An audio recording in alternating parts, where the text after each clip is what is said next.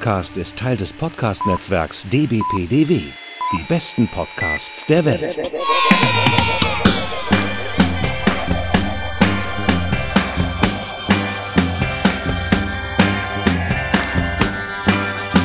Herzlich willkommen beim E&U-Gespräch. Mein Name ist Markus und ich habe nach zwei Jahren, ziemlich genau, mal wieder den Stanislav zu Gast. Hi Stanislav. Hallo Markus. Schön, dass du da bist. Wir haben bei unserem letzten gemeinsamen Gespräch über Radiohead und Thomas Pynchon gesprochen. Und jetzt reden wir über David Cronenberg. Und zwar nicht so komplett über sein ganzes Oeuvre, sondern ich hatte Bock, mal über seine klassischen Body-Horror-Filme aus den 70ern zu sprechen. Ähm, und habe dann ähm, ungefähr zur gleichen Zeit, als ich bei mir diese Idee so formierte, gesehen, äh, du bei Twitter schriebst über Existenz, dass du den irgendwie gerade gesehen hast oder dir zumindest gerade irgendwie Gedanken gemacht hast. Und dann habe ich dich angeschrieben und gedacht, ach, vielleicht können wir das irgendwie beides verbinden. Äh, und so haben wir dann zusammengefunden und ähm, versuchen jetzt auch irgendwie beide, also die seine Body Horror Filme mit Existenz zu verbinden und ich bin mal gespannt, ähm, was dabei rauskommen wird. Ähm, jetzt erstmal die Frage, äh, David Cronenberg, so. Ja. Wie hast du quasi zu ihm gefunden, zu dem berühmten kanadischen Horrorfilmregisseur? Es muss einer von zwei Filmen gewesen sein. Ich kann es nicht mehr genau sagen. Und zwar entweder Videodrome oder Cosmopolis. Also sinnvoller wäre natürlich Videodrome, aber ich glaube, es ist tatsächlich Cosmopolis gewesen. Weil ich irgendwie gesehen hatte, dass Leute in meiner Letterbox-Timeline den irgendwie, dass der Film sehr polarisiert hatte und dann sowohl so ein bis zwei Sterne als auch so vier und mehr hatte und fast nichts dazwischen. Ähm, und das hatte mich irgendwie interessiert. Dann habe ich mir den Film angesehen, war sehr vor den Kopf gestoßen, aber auch fasziniert. Ich mag den Film jetzt sehr gerne und ähm, habe mich dann entschieden, mich mehr mit ihm zu beschäftigen. Ich wusste, dass er auch Body Horror Sachen gemacht hat, aber das ja. war nicht der ursprüngliche Grund, warum ich mich mit seinem Film beschäftigt habe. Und ich habe auch noch nicht alle Body Horror Sachen von ihm gesehen, vor allem die Fliege nicht, zum Beispiel, der ja so ja. einer seiner bekanntesten ist, aber trotzdem viele andere Sachen, so circa zehn Filme oder so. Ja, immerhin. Ich glaube, so viel habe ich noch nicht von ihm gesehen. Ähm, wo du sagst, du hast die Fliege noch nicht gesehen, das war mir auch direkt ein Anliegen. Über die Fliege will ich eigentlich gar nicht sprechen, weil ich den tatsächlich so richtig eklig finde. Also die Filme, über die wir sprechen, sind teilweise auch ganz schön eklig. Ähm, ja, die ersten drei. Ja, du hast recht, aber irgendwie haben die so eine Patina für mich und wirken so ein bisschen einfach schon so alt irgendwie. Ja. Äh, und irgendwie haben die mich nicht so berührt. Aber ich kann schon verstehen, was du meinst. Und ich hoffe, du ich fand vor allem Shivers, dachte ich mir ein paar Mal so, äh, ja. ich will eigentlich nicht. Bei Existenz war es dann nicht so schlimm, weil äh, der irgendwie ein bisschen mehr auf Thriller ausgelegt war. Aber ja, ja ähm, womit willst du denn anfangen? Lass uns tatsächlich ähm, chronologisch vorgehen mit mhm. Shivers, ja, seinem eigentlich ersten großen Film, also seinen ersten richtigen Film. Er hat davor noch ein paar kleinere Filme gedreht, so, wo ich dachte, ach, die müsste ich mir eigentlich auch noch mal angucken, weil er da wohl thematisch einiges vorwegnimmt. Das sind aber eher so. Ähm, kurzer Einwurf. Ähm, mein ja. Freund Jonas, sein äh, Arbeitskollege hat ihm eine DVD ausgeliehen, weil er irgendwie mal ja. Cronenberg erwähnt hatte, weil wir History of Violence zusammen geschaut haben. Und er hat jetzt eine DVD, wo Stereo und Crimes of the Future oder so drauf sind. Die haben wir aber noch nicht geschaut. Mhm. Aber ich hatte auch noch nicht so das große Interesse, weil die auch nicht so gut ankamen, aber sind ja auch nicht so lang. Hast du die gesehen? Nee, eben nicht. Ich wollte es ja ursprünglich, aber hab's dann auch nicht geschafft, weil ich irgendwie gehört habe, ja, die sind sehr, ich, ich sag jetzt das schlimme Wort, sehr verkopft mhm. und äh, ja, sehr intellektuell irgendwie und ähm, war dann irgendwie nicht so, konnte mich dann nicht mehr da, dazu hinreißen, die jetzt noch zu gucken zur Vorbereitung. Mhm. Stattdessen habe ich mir gestern Shivers angeguckt, nochmal. Ich habe die diese die die drei ähm, Body Horror Filme, die sind ja so eine kann man ja vielleicht so ein bisschen eine inoffizielle Trilogie nennen, ja, also du ja. hast sie ja schon genannt, Shivers, ähm, Rabbit und The Brood. Hm, habe ich mir alle um 2010, 2011 mal angeguckt und hatte sie so vage als irgendwie interessant in Erinnerung und gar nicht als so schlimm eklig. Ich finde sie auch sehr, ich finde sie auch interessant. Also das soll jetzt nicht so rüberkommen, als fände ich sie ja. nur eklig. ähm, lass uns über Shivers reden. Mhm. Ähm, vielleicht ein bisschen zum Plot. Äh, das Ganze spielt in so einem Neubau-Hochhauskomplex äh, in Montreal auf so einer Insel. Äh, Starliner heißt dieses Gebäude. Also es sollte so ein bisschen auch, glaube ich, an so eine Kreuz, ein Kreuzfahrtschiff erinnern. Ja, und ich weiß nicht, kennst du von J.G. Ballard den, äh, das Buch High Rise? Da gab es ja auch eine Verfilmung von. Ich habe das Buch hier, ich habe es noch nicht gelesen, ich habe den Film ja. gesehen. Ja. Und es ist ja vom Grundsetting so ähnlich. Also mhm. Also wir haben halt auch dieses, diese perfekte abgeschlottete Welt, wo so irgendwie für so luxuriöses Wohnen für die brave, brave weiße Mittelschicht irgendwie angesagt ist. Und das haben wir hier halt auch. Ähm, während bei Ballard äh, die Leute einfach so irgendwie durchdrehen, weil sie die Architektur nicht aushalten. Ich weiß es nicht mehr, ich kann mich nicht mehr erinnern. Ich habe den Film auch gesehen, aber ich kenne das Buch nicht.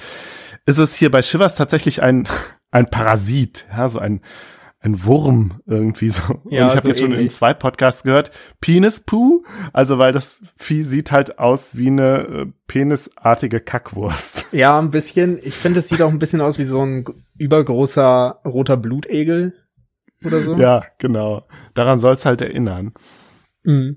Und äh, im Laufe der, des Films erfahren wir halt, dass irgendein Mad Scientist, der da auch in diesem Gebäude wohnt oder zumindest ein- und ausging, ähm, diesen Parasiten halt künstlich erschaffen hat, weil er irgendwie so diese Theorie, ursprünglich hatte er diese Theorie, die hat er mit seinem, mit einem Kollegen entwickelt, dass man ja Parasiten, äh, also irgendwelche Würmer, die im Menschen leben können, so umformen kann, dass sie defekte Organe quasi ersetzen können.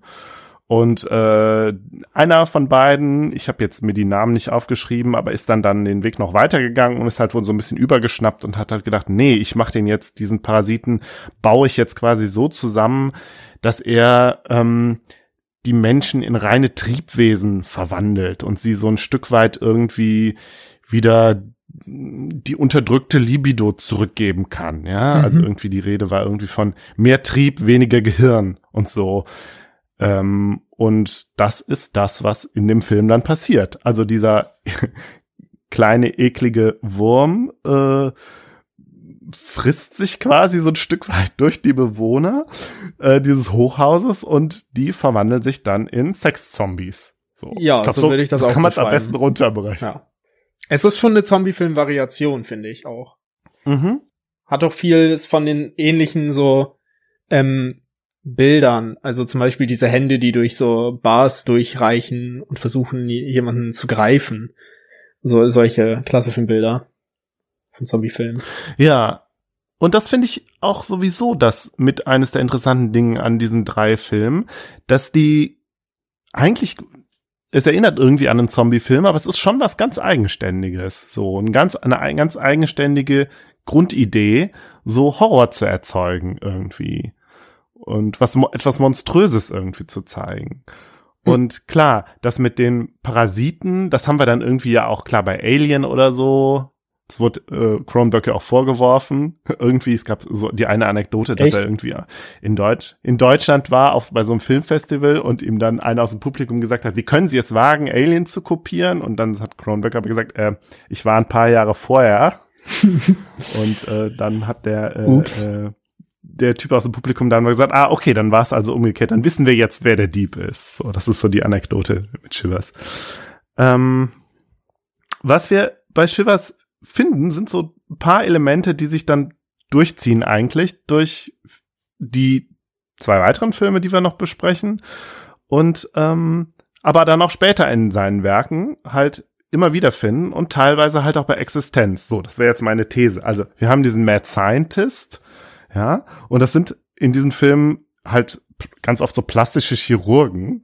Ja, ich vielleicht auch, weil damals das mit der Gentechnik noch nicht so, das gab's damals noch nicht so, da hatte man noch nicht so eine Vorstellung. Und dann waren irgendwie diejenigen, die eine Monster produzieren, das waren halt plastische, plastische Chirurgen. Und hier ist es halt einer, der so äh, eben diese Parasiten irgendwie umformt, um sie halt zu diesen zu diesen Sexparasiten irgendwie zu machen. Ähm, und dann haben wir den Body Horror und du sagtest ja im Vorgespräch schon, hm, komplizierter Begriff irgendwie, was versteht man darunter? Ähm, ich verstehe es tatsächlich als so eine, ähm, also ganz simpel, dass das, was der eigene Körper halt für Ängste auslösen kann, so, ja, also ganz, ganz, ganz ein, einfach so, die, wenn der eigene Körper krank wird oder wenn er irgendwelchen Veränderungen unterworfen ist. Ne? Und ich meine, es muss jetzt nicht direkt Krebs sein oder Tumore, die wuchern oder so, sondern es kann, was weiß ich, auch die kleine Wunde sein, die nicht aufhört zu eitern, mit der man sich dann, die man immer wieder aufkratzt und so. Und das, so die, diese Ängste, die das auslösen kann. So und vielleicht auch die, die Hypochondrien oder die Obsessionen, die daran sich so anschließen und so. Ich finde aber und das auch, sehen wir in dem. Ähm, hm? Ich finde aber auch bei seinen Filmen, dass es nicht nur die Ängste sind, sondern auch wie Leute sich daran anpassen und damit umgehen und zum Beispiel bei Crash auch so eine Community darum bilden oder, bilden oder so eine Community darüber entstehen kann oder ähm, also irgendwie wie wie die Leute wieder ihren Weg oder irgendwie damit klarkommen. Ja, und vielleicht ist das, schließt mein nächster Punkt da direkt schon an und geht sogar noch ein Stück weiter. Und bei Videodrome gibt's ja so diesen Slogan, lang lebe das neue Fleisch. Mhm. Und das ist, glaube ich, was man bei Cronenberg doch auch sieht, ähm, dass es eben, wie du sagst, nicht nur die Angst ist, so, sondern dass, dass, ja, die, die, die Krankheit oder was weiß ich, der Krebs die, die äh, neuen Organe, die irgendwie entstehen, dass die auch irgendwie etwas mh, mm, so eine positive Seite haben irgendwie, etwas Neues bringen, etwas Kreatives, den Menschen umformen, ihn auf vielleicht auch eine neue ähm, Stufe heben oder so. Und ich meine, du sagst, du sagst ja, du hast äh, die Fliege nicht gesehen, aber da gibt es ja auch, ähm, nachdem der äh, Seth Brundle halt dann diese Verwandlung, äh, also ab mit seiner ähm, beginnt diese Verwandlung durchzumachen, merkt er auf einmal, krass, ich fühle mich total gut. Und mir geht's, ich bin stark und ich bin äh, irgendwie, kann beim Sex länger durchhalten und werde vielleicht ein, bin ein Stück weit einfach schneller mit allem. Also er, er fühlt sich so, so high irgendwie so ein Stück weit. Und ich glaube, das ist, das ist auch immer Teil dieses Body Horrors. Oder zumindest immer so die positiv gewendete Seite irgendwie. Und ich glaube, das sehen wir hier bei Shivers auch schon so. Zwar noch nicht so mh, deutlich, aber diese Steigerung der Sexualität. Bei Crash so, ja auch. Äh, genau dasselbe. Mhm. Also da find, erfinden sich sogar neue Sexualpraktiken irgendwann. Genau, es entsteht auf jeden Fall. Wenn du dich noch erinnerst. Ja, ja, es entsteht halt irgendwas, irgendwas Neues, so irgendwie in, in verschiedener Hinsicht. Und da musste ich auch dran, dran denken. Ich weiß nicht, ob du, ob du da, ob du den, den Dr. Faustus kennst vom, von äh, Thomas Mann ob du da mal oder da mal von gehört hast. Von gehört, äh, ähm, äh, nicht gelesen. Wie ja. so vieles. Ich habe das vor Jahren auch mal als Hörbuch gehört und da gibt es wohl äh, taucht wohl diese es gibt so eine bestimmte ich weiß gar nicht ob das stimmt aber ich glaube es ist eher so eine Legende die sich um die Syphilis rankt dass ähm, dass die teilweise wohl so den Nebeneffekt hat dass sie auch die den Intellekt, Intellekt irgendwie steigern kann in einer bestimmten Phase, bevor es dann wirklich äh, bergab geht irgendwie mit den Syphilis-Infizierten, so dass sich der ähm, der Protagonist von Dr. Faustus bewusst mit der Syphilis infiziert, um irgendwie ein besonders genialer Komponist zu werden. Das ist so das eine, woran ich denken musste, gerade weil wir äh, weil wir bei Shivers ja auch diese ähm, klar diese ähm, Komponente irgendwie von so einer äh, Geschlechtskrankheit haben. Aber ich musste natürlich auch an die Toxoplasmose denken. Ja, äh, also diese Krankheit, die ähm, ich glaube, Katzen befällt irgendwie, aber wo es halt auch heißt, dass es, also es ist, glaube ich, ein tatsächlicher Parasit, also ein vielzelliges Lebewesen, ähm, meine ich, oder es ist ein Pilz, ich weiß es gar nicht mehr genau. Auf jeden Fall, wo auch ganz starke Ver Verhaltensveränderungen äh, irgendwie mit den Wirten passieren und es da ja auch so diese äh, Idee gibt, dass das auch mit Menschen also Menschen, die von Toxoplasmose befallen sind, halt auch sich so so eine Verhaltensveränderung irgendwie mit sich ziehen. Und ich glaube, das ist das, was was ähm, Kronberg interessiert. Was kann Krankheit halt auch mit den Menschen machen, was jetzt nicht einfach nur der Verfall ist, so irgendwie. Ja, da würde ich zustimmen. Ich habe auch beim Schauen ist mir auch eine andere äh, Methode der Deutung des Films noch eingefallen. Und als ich dann auf dem Ja. äh, Videodrome Wikipedia-Artikel war, habe ich so ein tolles Zitat gefunden und ich finde, das ähm, hat es für mich ein bisschen gefestigt, dass das auf jeden Fall eine Möglichkeit ist. Denn hier zu Videodrome meinte er, Zitat, mit Videodrome wollte ich die Möglichkeit postulieren, dass ein gewalttätigen Bildern ausgesetzter Mensch anfangen würde zu halluzinieren. Ich wollte ausprobieren, was passiert, wenn das eintritt, von dem die Zensoren behaupten, dass es eintreten wird. Also, und so in dem Sinne so von was würde passieren. Und bei Shivers habe ich mir manchmal gedacht, es ist so ein was würde passieren, wenn so diese konservativen, so extrem verklemmten oder prüden Leute recht hätten, dass wenn jetzt die sexuelle Revolution kommt, die Welt den Abgrund hinabstürzt und Ah. alles mit sich reißt. Ah, Denn ich finde, manchmal war es ein bisschen, zuerst dachte ich unfreiwillig, aber jetzt denke ich, es hat vielleicht ein bisschen eine absichtliche Komik, dass dieses ganze, ähm, ja, dass diese Angst vor der sexuellen Befreiung ad absurdum geführt wird. Ein bisschen. Aber es hat natürlich auch ne- reguläre Body-Horror-Komponenten. Aber so finde ich, kann man den Film auch deuten. Ja, ich denke auch. Ich denke, das spielt eine Rolle. Und ich meine, klar, wir sind in den 70ern. Das ist irgendwie der Zeit der, die Zeit der sexuellen Befreiung. Und es ist auch irgendwie der, die Zeit, wo so ähm, letztlich so psychoanalytische Theorien über die sexuelle Befreiung irgendwie Konjunktur haben. Was weiß ich, Mhm. so Wilhelm Reich oder so, wo es irgendwie darum geht, dass die Menschen irgendwie wieder zu ihren Trieben finden müssten und ihre Sexualität ausleben müssen und irgendwie, keine Ahnung, die, das verkrustete Über-Ich irgendwie, äh, das durch die bürgerliche Gesellschaft irgendwie auf ihnen lastet, dass sie, das geht halt so um Befreiung. Und ich bin mir nicht sicher, wie Kronberg da selber zu steht. Ich glaube, er macht da nicht irgendwie ein, das sagst du ja auch schon, ein eindeutiges Statement. Er ist jetzt irgendwie ja selber kein Hippie oder Nö. so. Er ist auch irgendwie keiner, der, der ver er verfolgt da irgendwie kein politisches Ziel.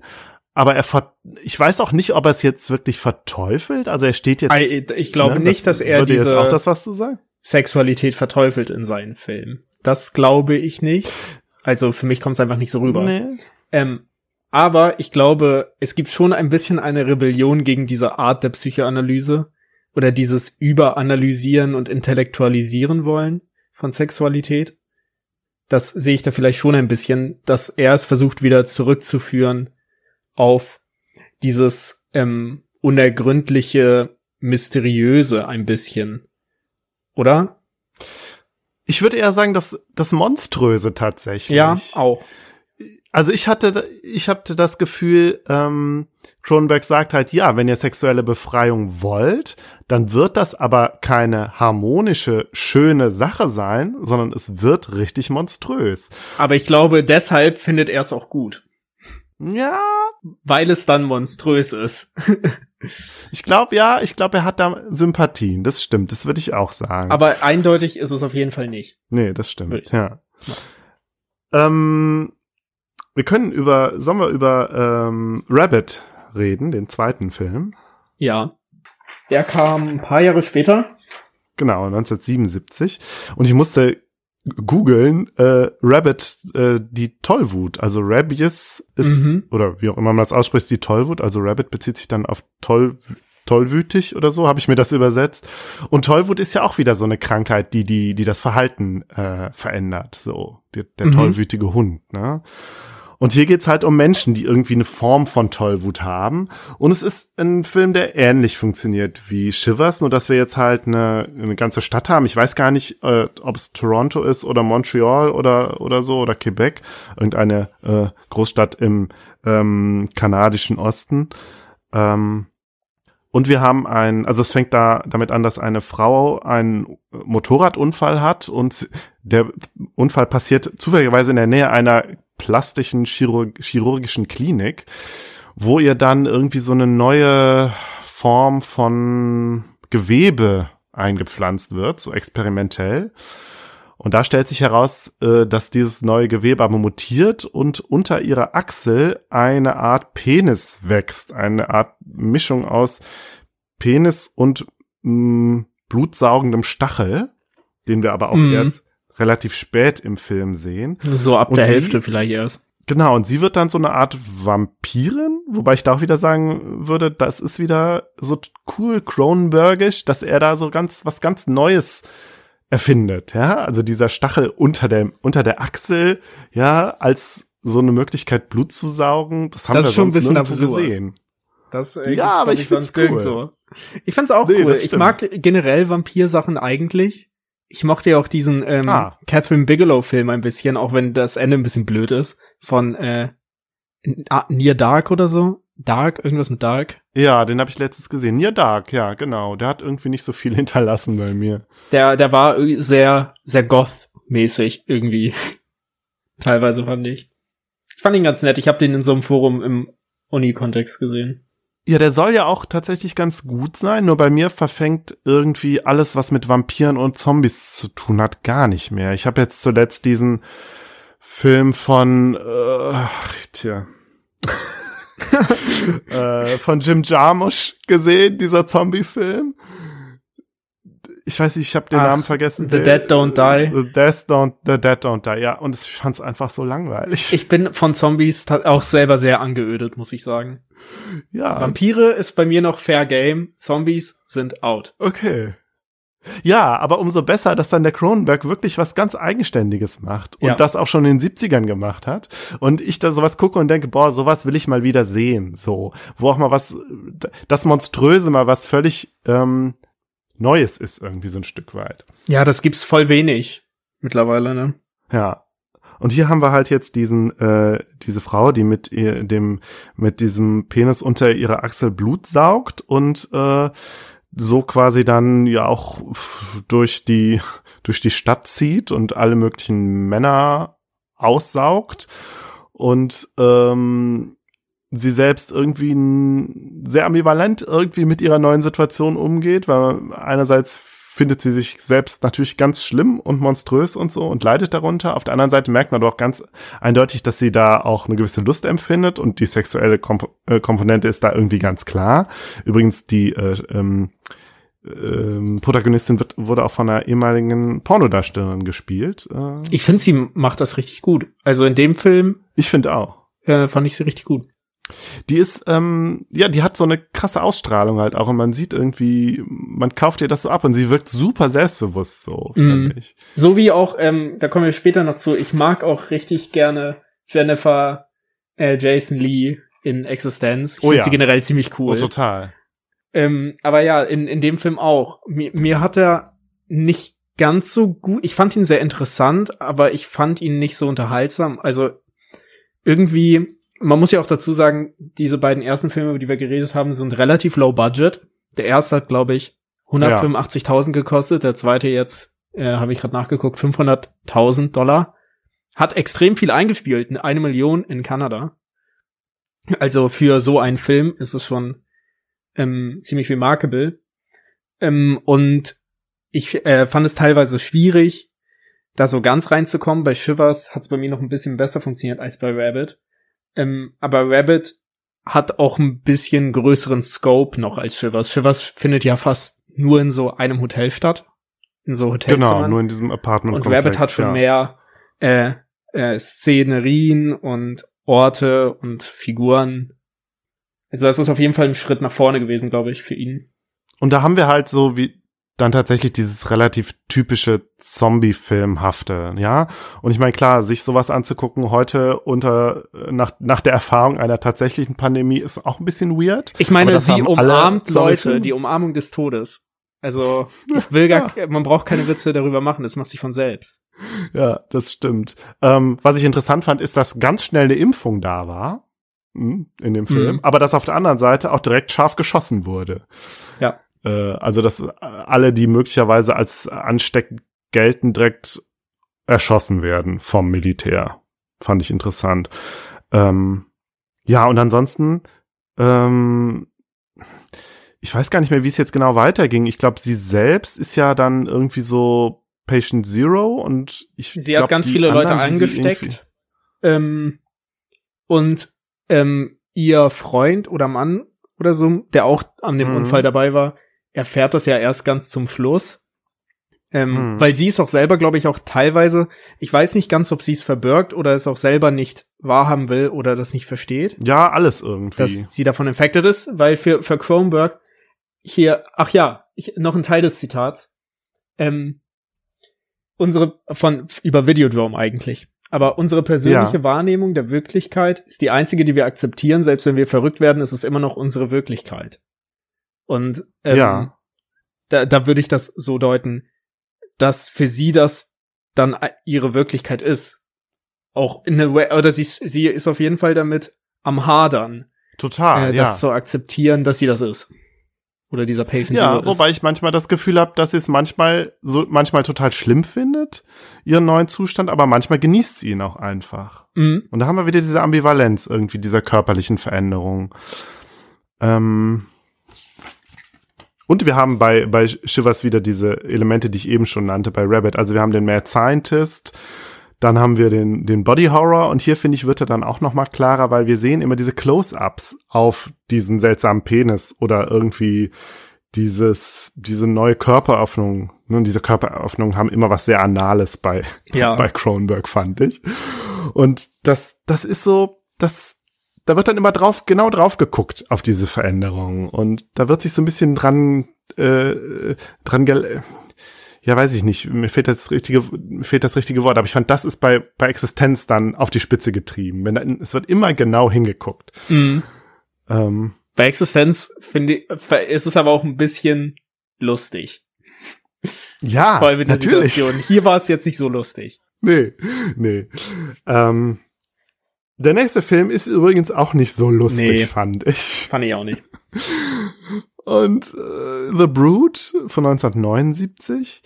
Ähm, und ich, da treibt er aber die ganze äh, Body Horror Sache noch mal ein Stück weiter. Und zwar die die neuen Organe, ja, werden auf einmal selbstständig und koppeln sich quasi vom menschlichen Körper ab. Ähm, die der Plot ist wie folgt in etwa. Also es gibt halt ein ein ähm, ein Ehepaar mit einer Tochter. Äh, Frank heißt der Mann, die Mutter heißt Nola und Nola ist irgendwie in einer psychiatrischen Klinik und da gibt's einen Arzt, Dr. Raglan, und der hat so eine neuartige Methode entwickelt, die Psychoplasmatik. Und äh, ich weiß nicht genau, was mit Nola los ist. Sie ist irgendwie psychisch krank oder so. Und sie ist auch gerade in, in Trennung mit Frank. So, ich weiß jetzt, da weiß ich jetzt gar nicht mehr genau, was da jetzt genau der Grund war. So, aber das ist die Grundkonstellation. Und es gibt halt diesen Dr. Raglan und da haben wir wieder diesen Mad Scientist und der ist halt jetzt kein ähm, kein Chirurg, aber irgendwie hat er so diese Methode, dass er es schafft, ähm, die inneren Affekte, die Triebe und hier geht's dann halt vor allen Dingen um die Wut äh, der ihr- seiner Patienten zu verkörperlichen, zu manifesten Körpern zu äh, bringen irgendwie. Mhm. So. Und das erfahren wir dann halt, auch relativ spät erst, dass Nola, die die ganze Zeit halt bei Dr. Rag- Raglan in der Klinik ist, so, ähm, ja, in so Körperausbuchtungen, so Art Tumore irgendwie entwickelt und da schlüpfen dann so Art kleine Kinder raus, die so ganz monströs aussehen. Und die sind die Verkörperung ihrer unterdrückten Wut. Und die bringen dann alle um, auf die sie halt so einen Hass hat. Irgendwie. Erst ihre Mutter, die sie als Kind irgendwie auch misshandelt hat. Dann, glaube ich, auch den Vater. Und äh, die Erzieherin der Tochter im Kindergarten, mit Oh ja, der die Frank Szene ist irgendwie so ein hart. bisschen angebändelt hat. Die ist wirklich hart. Ähm, der Film ist ähm, bisschen langweilig so am Anfang, bis halt Mhm. auf das super krasse Ende, wo dann Frank halt äh, zu Nola äh, gelangt in ihr Versteck und sie dann halt so ihr Kleid hebt und man dann halt sieht, wie sie da diese Dottersäcke an sich hängen hat, an ihrem Körper und dann da dieses Embryo rausholt und das so ableckt oder so. Also Ende ist ziemlich krass bonkers. verstörend. Ja. Super krass verstörend. Und ähm, ja, aber total interessant auf eine Art, diese, diese Horror-Prämisse, diese, dieses, diese Art, sich Mon Monster irgendwie vorzustellen, hatten wir auch vorher nie irgendwo und später dann auch nicht mehr so auf die Art. Mm, und er entwickelt halt, das hatte ich ja eben schon gesagt, diesen, äh, diese Vorstellung eben von dem neuen Fleisch, ja, von den neuen Organen, insofern weiter, dass die auf einmal dann zwei Beine und äh, einen Kopf haben und irgendwie äh, telepathisch gesteuert werden irgendwie durch die Wut der Mutter. Äh, mhm. Und wir haben natürlich dieses psychoanalytische und da gibt's ja auch jetzt glaube ich nicht bei Freud, aber halt auch, ich glaube auch bei Wilhelm Reich so die Theorien teilweise, dass der Krebs irgendwie so eine psychosomatische Manifestation ist, irgendwie von unterdrückter Wut oder so. Und da glaube ich, das, hat Cronenberg gelesen und das mal so weitergedacht, einfach mal so ins Fantastische und überlegt hat, wie kann ich da einen guten Horrorplot draus machen. Das kann gut sein. Es gibt noch äh, eine Sache, äh, die ich ja. tatsächlich etwas unangenehm habe, als ich es erfahren habe. Und zwar, dass er irgendwie vor den Dreharbeiten des Films irgendwie sich von seiner Frau geschieden hat und das wohl nicht so super lief. Und in dem Kontext mhm. finde ich dann den Film etwas unangenehm also ja. das ist dann ein bisschen wie bei wie bei Possession von Zulawski, nur bei Possession ist es noch ein da werden irgendwie alle dämonisiert, da ist es einfach nur komplette mhm. komplettes irgendwie Chaos und Apokalypse und hier ist es irgendwie so die böse Mutter mit der die ja. mit ihrer Wut nicht klarkommt und alles kaputt macht und die Tochter muss vor ihr gerettet werden. Das fand ich ein bisschen unangenehm, abgesehen von dem Aspekt, mochte ich den Film, aber das hinterlässt doch etwas einen ähm, sauren Beigeschmack, finde ich. Total, total. Also äh, ja, wir haben irgendwie hier wieder so dieses Klischee von der hysterischen Frau, ja, die sich nicht unter Kontrolle hat, die irgendwie so dämonisch wird und so. Und ja, umso peinlicher irgendwie, dass Cronenberg da seine eigenen Erlebnisse irgendwie verarbeitet. Und wenn es halt auch immer heißt, er selber habe sich ja so sehr mit der Psychoanalyse auch auseinandergesetzt. Und das sehen wir ja auch in seinen Filmen, dachte ich, hm, vielleicht hättest du, bevor du diesen Film gemacht äh, hast, selber mal eine Psychoanalyse machen können, um mit deinen eigenen, ja. mit deiner eigenen Wut äh, irgendwie klarzukommen auf deine Frau, anstatt sie jetzt so als Projektion, als so ein Monster darzustellen. Ja. Ähm, ja, stimme ich dir auf jeden Fall zu. Da, der ist an der Stelle sehr problematisch. Ja. Das fand ähm, ich tatsächlich bei Shivers, dachte ich das zuerst auch. Bei Shivers finde ich aber nur schwierig, dass er irgendwie zwei oder dreimal sogar irgendwie so ähm, Vergewaltigung oder so ähnliches als Schockelement immer wieder benutzt. Ähm, aber sonst finde ich seine Frauenfiguren eigentlich vor allem im Verlauf der Zeit ähm, immer ziemlich cool und interessant, also später vor allem. So, er hat sich finde ich ziemlich entwickelt, was das angeht. Also in Existenz schon finde ich äh, die Entwicklerin Allegra echt souverän und cool. Also Stiegelegger hat sie als so irgendwie Verführerin oder so beschrieben, aber ich sehe das gar ja. nicht mal komplett so. Also ah.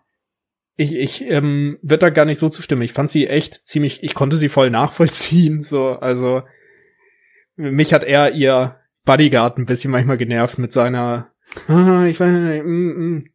Ja. Also, Sollen wir denn einfach mal jetzt den Sprung zur Existenz machen. Wollen wir, wollen wir ähm, kurz eine Aufnahmepause machen? Können wir sehr gerne machen, ja.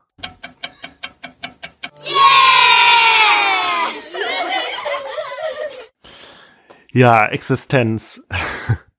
Der kam, du sagtest es jetzt eben im Zwischengespräch, äh, ziemlich genau äh, in dem Zeitraum raus, wo auch die Matrix äh, rauskam und noch so andere ähnliche Filme, wo es irgendwie um die Frage nach der Realität geht und um virtuelle Realität und so. Also ich weiß nicht, so Dark City, dann irgendwie The 13th Floor und dann gab's ja diesen spanischen Film, wo ich mir den Namen nicht gemerkt habe, aber der die Vorlage war für Vanilla Sky. Ähm, ja, aber Existenz ist irgendwie äh, fällt ein bisschen raus. Und es ist ein typischer Cronenberg-Film, würde ich sagen. Das würde ich auch sagen der ist äh, im Gegensatz zu den Filmen, die wir vorher besprochen haben, aber auch deutlich mehr auf, ja, auch ein bisschen mehr auf so Action ausgelegt oder eher auf so konvention, etwas ist auf jeden Fall konventioneller ähm, als die davor. Ein bisschen zugänglicher, würde ich sagen. Und äh, hast du eine Zusammenfassung vorbereitet? Ich kann ein bisschen was, auf jeden Fall jetzt ein bisschen was zur Story sagen, aber ich kann jetzt schon mal vorwegnehmen, gegen, gegen Ende wird's kompliziert. Da wird der Film ja auch kompliziert. Und ähm, ich habe ich hab den, glaube ich, jetzt viermal gesehen insgesamt. Also damals so 2002 oder drei äh, hatte ich den, glaube ich, sogar auf VHS-Kassette. Hab den damals paar Mal gesehen. Dann ähm, jetzt mit großem Abstand letztes Jahr, glaube ich, und dachte, wow, ist der gut? Und jetzt eben gerade noch mal. Und äh, jetzt habe ich aber gemerkt, ich glaube, es ist gar nicht mehr so wichtig, was am Ende passiert. Ich finde es auch gar nicht so kompliziert, wenn man teilweise hinnimmt, dass es keine lineare Lösung gibt, die eindeutig ist. Ja. Ich habe den, ich habe den dreimal gesehen und ich glaube, ähm, das war alles in einem Jahr, weil ich kannte den bis von vor einem Jahr oder so nicht, den Film. Ich bin ja Jahrgang 1999, also aus dem Jahr, wo das der Film rausgekommen ist und ähm, wusste auch gar nicht von dessen Existenz bis vor ja, wo ich mich angefangen habe mit Chromebook zu beschäftigen. Ja, aber es ist inter interessant. Das heißt, dann hast du den ja ga wahrscheinlich gar nicht in diesem Kontext dieser 2000er äh, Realitätsfilme nee, wahrgenommen nicht. und hast da vielleicht auch einen anderen Blick und vielleicht auch einen unverstellteren Blick so als ich da drauf irgendwie. Ähm, soll ich mal ein bisschen was zum Plot sagen? Ja, ich fülle dann die Lücken, falls mir noch was einfällt. Okay. Also wir haben äh, die Hauptpersonen, die beiden Hauptpersonen sind Ted Peikel und äh, Allegra Geller. Allegra Geller ist äh, eine berühmte Spieledesignerin, also Computerspieledesignerin. Ähm, und ihr Spiel, ihr Spiel, aktuelles Spiel, was rausgekommen ist, heißt Existenz mit dem großen X und dem großen Z. Und äh, der Plot beginnt äh, in einem seltsamen Gemeindesaal. Es ja, ist eine Kirche, glaube ich. So eine, ist eine Kirche. Sie meinen, es ja. wäre eine Kirche. Ja. Ja. Und äh, da soll das Spiel getestet werden mit so einem ausgewählten Publikum. Und das Spiel ist halt äh, virtuelle Realität, ja. Also man begibt sich völlig in diese Realität des Spiels. Aber bevor das passiert und bevor das halt mit diesem Testpublikum passieren soll, äh, wird äh, Allegra Geller angeschossen von einem Attentäter, der sich da reingeschlichen hat, mit einer ganz seltsamen Pistole, die so aus Knochen besteht. Oh ja, die ist crazy. Äh, die ist total crazy und mit, mit Zähnen schießt. Und äh, Peikel, der so eine Art Praktikant eigentlich ist, so äh, erklärt sich dazu ihrem Bodyguard und flüchtet mit ihr, weil irgendwie klar ist, äh, irgendjemand ist hinter Allegra Geller her. Und ja, wir sind halt im ländlichen Kanada. Die beiden fahren dann so eine Landstraße äh, und Allegra Geller merkt, äh, ihr Bioport ist beschädigt. Dabei handelt es sich um so eine Spielekonsole, die aber irgendwie organisch ist. Ja, also wir sind schon wieder, wir haben schon wieder die, die, dieses Organische, ja. Und es ist äh, so ein rosa Klops irgendwie, der mit so einem, ähm, mit so einer Nabelschnur mit dem Rückenmark verbunden wird. Und dafür braucht man halt ein, ein Loch im Rückenmark, was da so reingestanzt werden muss. Mhm. Und äh, Peikel hat das nicht, weil Peikel ist super ängstlich und hat da so äh, so eine Neurose irgendwie, ja, dass er Angst hat, was soll was an seinen Penetrationsangst. Körper und, so, und da kann ja was schief gehen.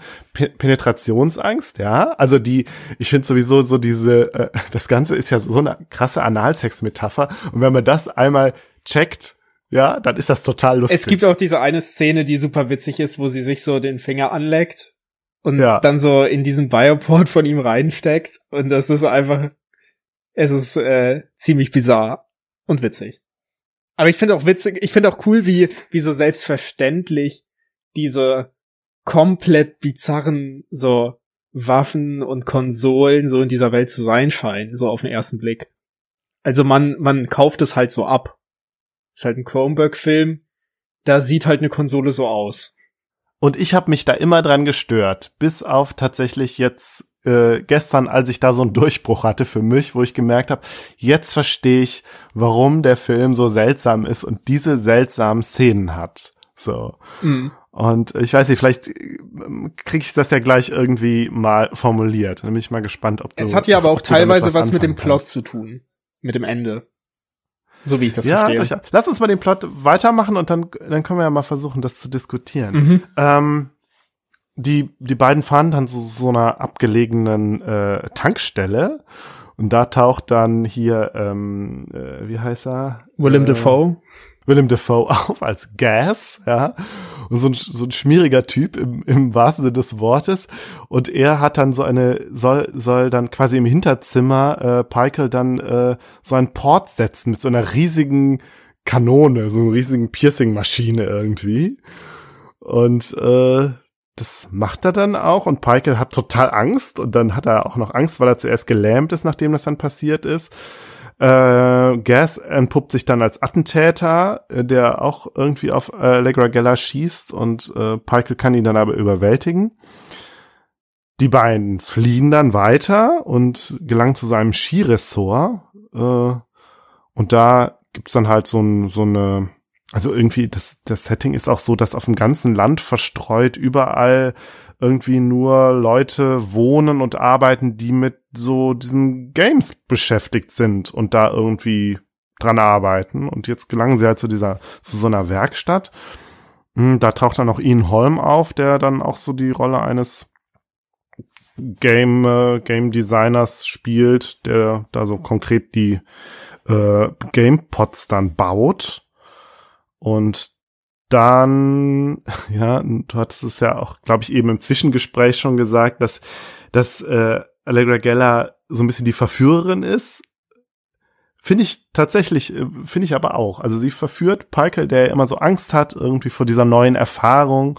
Und da sind die sexu ist die sexuelle Komponente ganz klar so. Aber ich finde, das wird am Ende wieder ein bisschen relativiert auf eine witzige und coole Weise. Weißt du, was ich meine? Nee. Können wir nee, spoilern? ja, natürlich. Ich, ich wollte darauf okay. hinaus.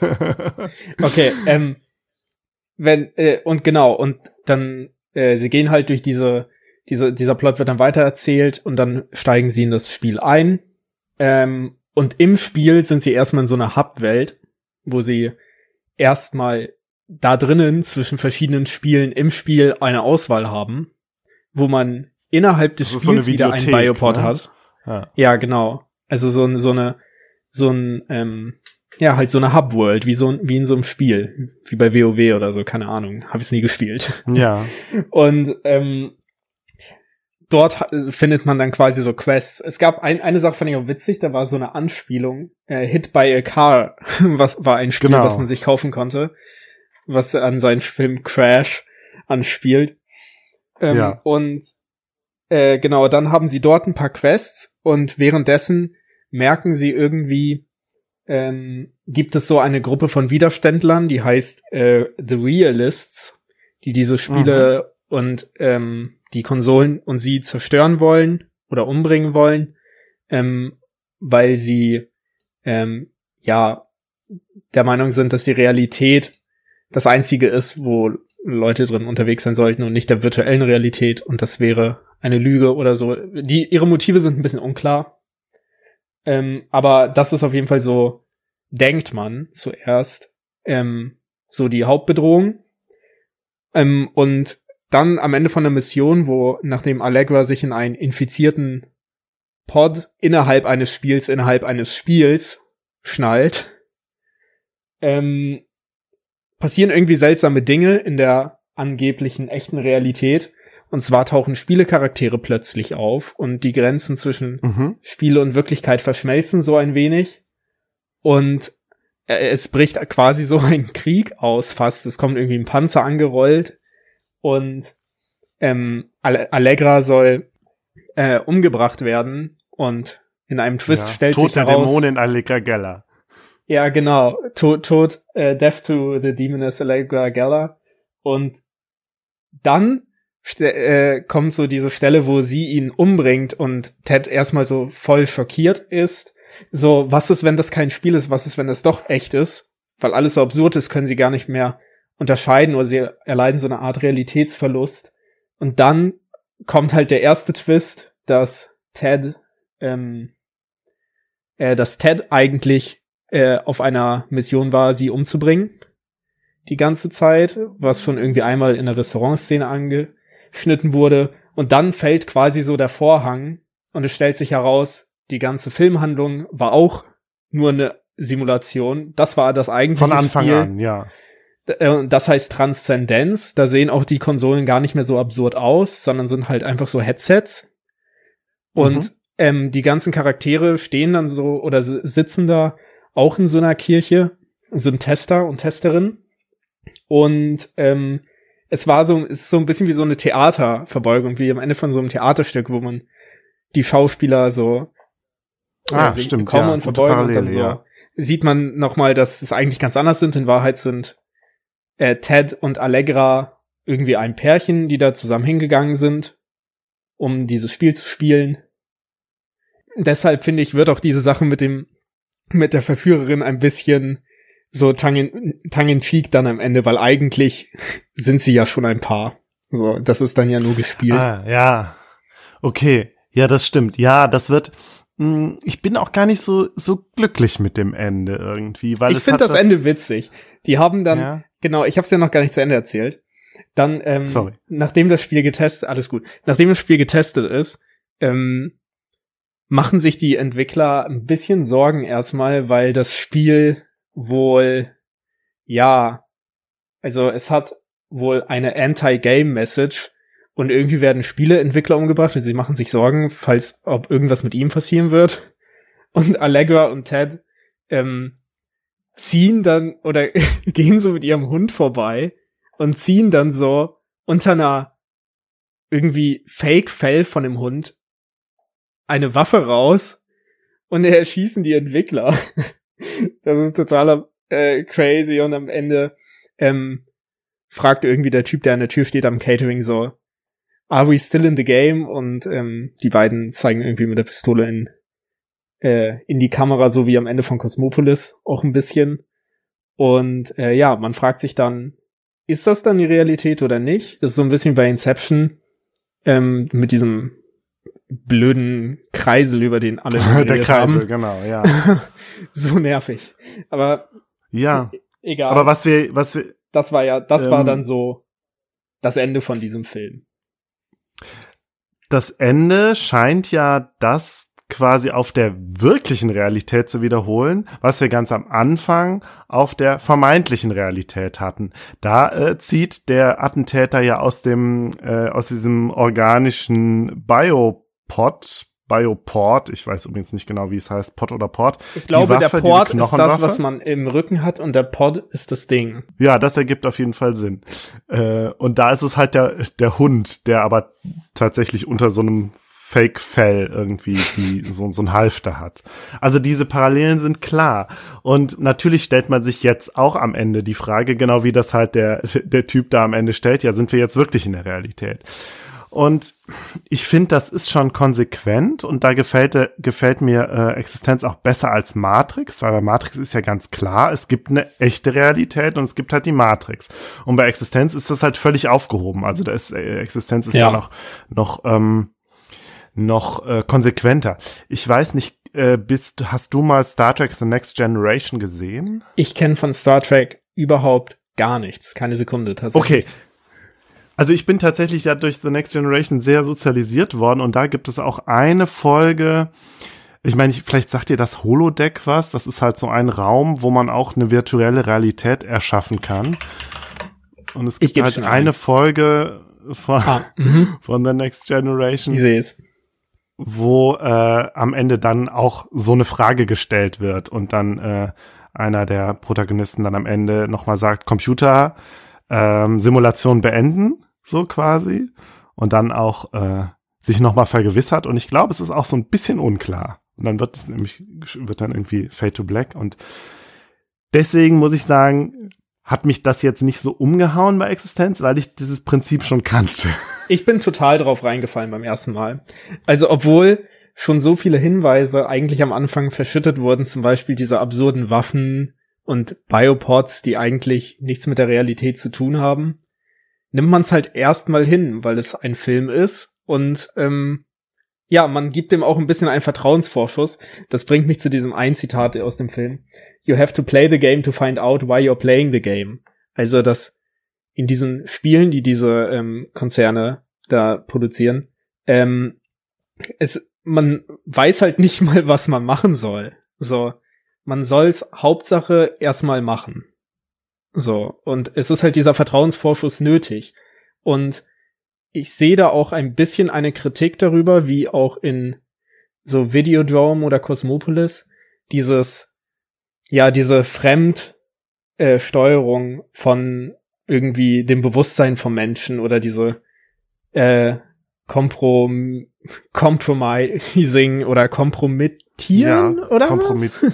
Ja, dieses Kompromittieren vom freien Willen ähm, sieht man auch hier bei diesem ähm, It's your character who said it, dass die Leute in dem Spiel teilweise Sätze haben, die einfach aus deren Mund kommen, weil die den Plot vorwärts bringen müssen. Und das hat alles auch ein bisschen so eine Selbstreflektivität, weil es ja auch ein wenig auf einen Film anwendbar ist. Das fand ich, äh, das finde ich ja einer der spaßigen Aspekte an dem Film. Ich, ich mag den richtig gerne, weil er einerseits ja so seine Themen verhandelt, irgendwie so äh, Eskapismus, Spielesucht meinetwegen, Virtual Reality Möglichkeiten, Gefahren, bla bla, aber ich finde, er macht auch echt Spaß und er nimmt sich selber nicht zu ernst. Also er hat auch ein bisschen Spaß mit sich selbst und je tiefer äh, Allegra und Ted in, in diese Schleifen kommen, desto makabrer wird so die ganze Welt. So am Ende ist es irgend so ein, fast so ein Schlachthof, wo diese Pods hergestellt werden oder wo die Produktion stattfindet davon. Und äh, je weiter sie rausgehen aus den Schleifen, desto normaler wird es eigentlich. Also, dass, dass diese Rekursion so eine Art Feedback hat, die alles so grotesk und absurd macht, was Teddy auch einmal also wirklich anspricht. Das finde ich immer mhm. wieder so. Und, und auch, dass einfach diese leichten Mittel, die benutzt werden, um dieses Re also ich finde auch faszinierend, wie es einfach immer so ein Schnitt ist und auf einmal sind sie woanders. Also, das, man ist im ersten Moment selber irritiert. So. Mhm. Das, er guckt dann irgendwo hin, dann schneiden wir weg und dann sind wir völlig woanders. Weil halt irgendwie diese, dieser Biopod, der ja, finde ich, an einer Stelle wirklich wie so eine Droge wirkt, die beide nehmen und dann warten, bis sie anfängt zu wirken. Total, ja. Also es gibt da voll viele Metaphern und kleine Details, die echt ähm, witzig sind. Aber auch hier, finde ich, kann man nicht ähm, so hundertprozentig immer sagen, ob Kronberg, ich würde sagen, wenn man das sagt, das verteufelt das oder entschuldigt das oder irgend romantisiert das oder so, macht man sich es bei den Filmen immer ein bisschen zu einfach. Weil hier kann man, finde ich, verschiedene Seiten, so verschiedene Sachen rauslesen, wenn man möchte. Ich finde nicht, ja. dass hier irgendwie Spiele verteufelt werden unbedingt. Ich finde, das ist einer der Filme, nee. der das zumindest mal den Appeal davon versteht. Ja, ähm, das ist Allegra ein guter Punkt, meint ja. auch an einer Stelle, there's nothing happening here. Lass uns zurück ins Spiel gehen.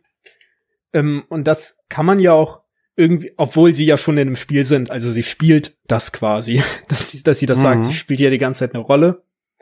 Und ich finde, der Appeal von diesen Spielen wird klar und dass diese VR-Technologie so 15, 20 Jahre später erst da ist, macht es auch so interessant, weil wir sind ja eigentlich jetzt da, wo sowas möglich ist. Nur, dass es halt nicht so ein großer LARP ist mit vielen Leuten, sondern eher so ein, ja, eine geskriptete Erfahrung. Aber so von der Technik sind wir jetzt quasi schon da angekommen. Also es hat aufgeholt, die Realität. Wir sind da jetzt so langsam angekommen. Äh, aber ich fand den, als ich den damals sah, sehr, sehr seltsam. Und es hat irgendwie nicht in meine Vorstellungen gepasst von, wie das, wie sich das so verhält mit der virtuellen Realität. Ähm, für mich war das immer eher so eine Sache auch der Entkörperlichung, ja. So, ähm, wenn man halt in die virtuelle Realität geht, dann verschwindet der Körper so ein Stück weit. Und mhm. da hat mich immer so, fand ich das immer so seltsam, dass Cronenberg genau das Gegenteil macht. Und er macht auch vielleicht genau das Gegenteil wie auch weiß ich nicht, so bei Cyberpunk, obwohl das, na, will ich vielleicht noch ein bisschen, das muss ich vielleicht zurücknehmen, bei, also auf jeden Fall bei Matrix, ja, Matrix da, da geht's irgendwie auch um so eine Coolness und so, um so eine Befreiung vom Körper, so ein Stück weit, wenn du halt dich an die Matrix irgendwie anschließt. Mhm. Äh, ich krieg's, ich weiß gar nicht, ob ich so genau auf den Punkt kriege, aber bei, bei Cronenberg habe ich das Gefühl, da kommt der Körper halt total zurück, irgendwie mit seiner ganzen, mit allem, was am Körper so dranhängt und auch mit der ganzen Psychoanalyse, die am Körper hängt, ja, mit den Ängsten und den Neurosen und so und dem Ekel und dem Sex mhm. irgendwie. Ja. Und das hat mich so irritiert und ich habe das so lange nicht zusammengekriegt, bis ich halt gemerkt habe, Kronberg, und das ist ja, schließt eigentlich an das an, was du gerade gesagt hast, Kronberg macht ja was ganz eigenes. Der entwirft quasi seine eigene Theorie dazu, wie sich das verhält mit der virtuellen Realität und was die Möglichkeit einer virtuellen Realität mit den Menschen macht, was das, was das mit den Körpern der Menschen macht und was es vielleicht auch so ein Stück weit, jetzt wieder so psychoanalytisch gedacht, mit der Triebstruktur der Menschen macht. Also welche neuen Ängste da quasi entstehen, welche neuen Neurosen. Und da sehen wir ja ganz klar Peikel, der total neurotisch und total ängstlich ist und auch so Fantasien hat und auch immer so Angst hat, was ist denn, wenn mein Port sich äh, ähm, infiziert? Und was ist, jetzt verliere ich den Kontakt zur Realität, mein Körper, was ist mit dem, ich bin jetzt hier im Spiel und was ist mein Körper, was mit meinem Körper, der da im Bett liegt und so, der also diese Ängste hat so. Und alles aber irgendwie auch so, ja klar, das ist was Altes, sind alte Ängste, aber die irgendwie hm. so ein Update kriegen jetzt pun not intended, ja, durch dieses äh, virtuelle, was dazu kommt, ja, diese neue Technik irgendwie, die ähm, ja auch irgendwie ähm, ein Stück weit was Neues erzeugt, so.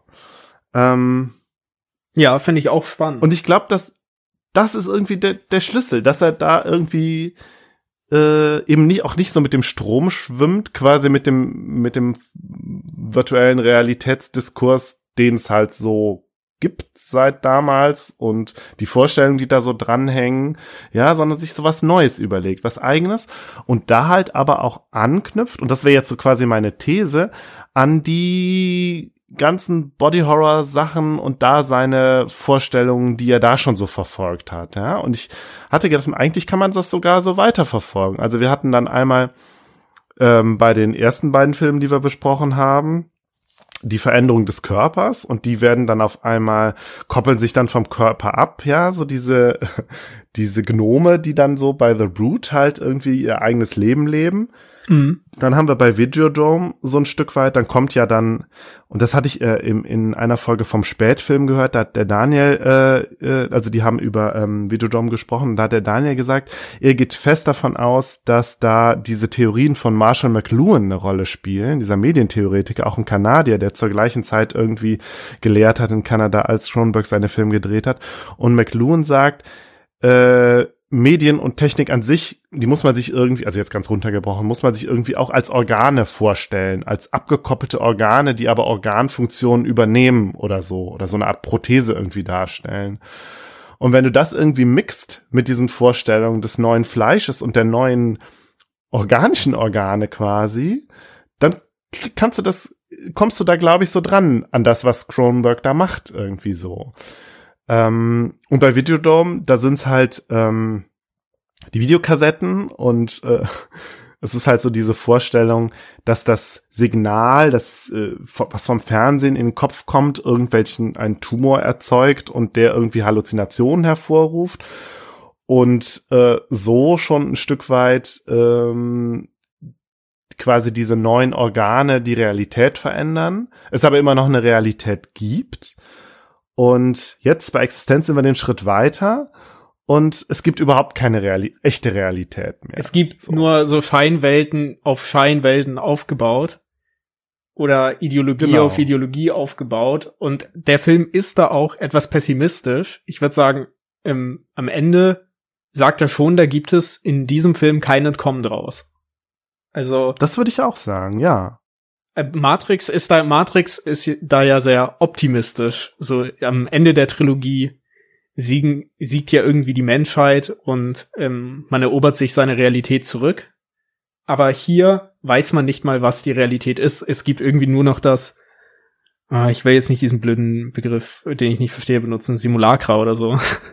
ähm, es, es gibt halt nur noch so, dass dieses Abbild, es gibt halt nichts, wozu das entspricht, oder man war, wir als Zuschauer und Zuschauerinnen können es halt haben, können es nicht deuten. Es gibt nicht genug. So, es könnte die Realität sein, es könnte, aber es könnte halt wirklich ein Realitätsverlust der beiden am Ende sein, dass die dann wirklich durchdrehen, weil sie denken, sie sind noch im Spiel und was ist, etwas ist schiefgegangen. Oder es ist tatsächlich ein Teil von einem noch komplizierteren Virtual Reality Spiel. So, ja. was, was noch tiefer geht. Man weiß es am Ende nicht. Genau, es gibt irgendwie nicht mehr die eine Realität. Und da würde ich auch sagen, Matrix hat dann vielleicht noch so was, wenn man so will, humanistisches. Ja, die Menschen können am Ende sich behaupten als Menschen.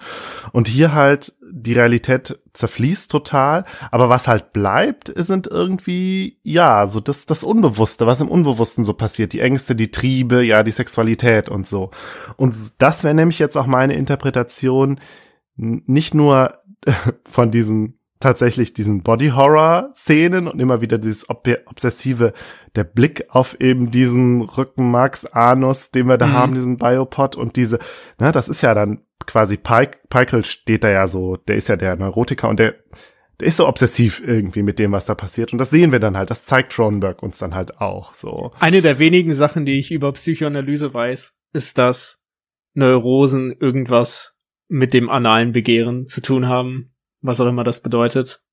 Also vielleicht könnten andere Leute da was zu sagen.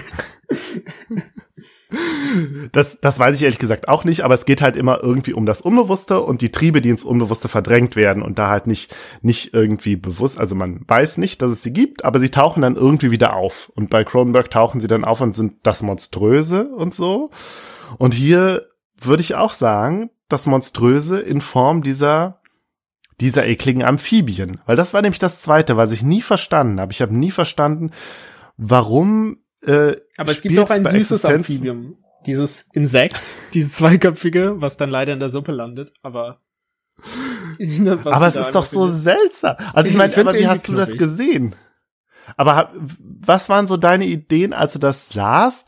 Und dann in dieser Fabrik und da dieses ganze Gematsche und Aufgeschlitze dieser Froschwesen. Was hast du, also, wie hast du das so zusammengekriegt? Ich fand, ich fand das auf eine Weise sehr unterhaltsam, weil es so ein, ähm, so ein Abstieg ist und immer düsterer wurde. So je, je ja. tiefer man in diese Schleife ging.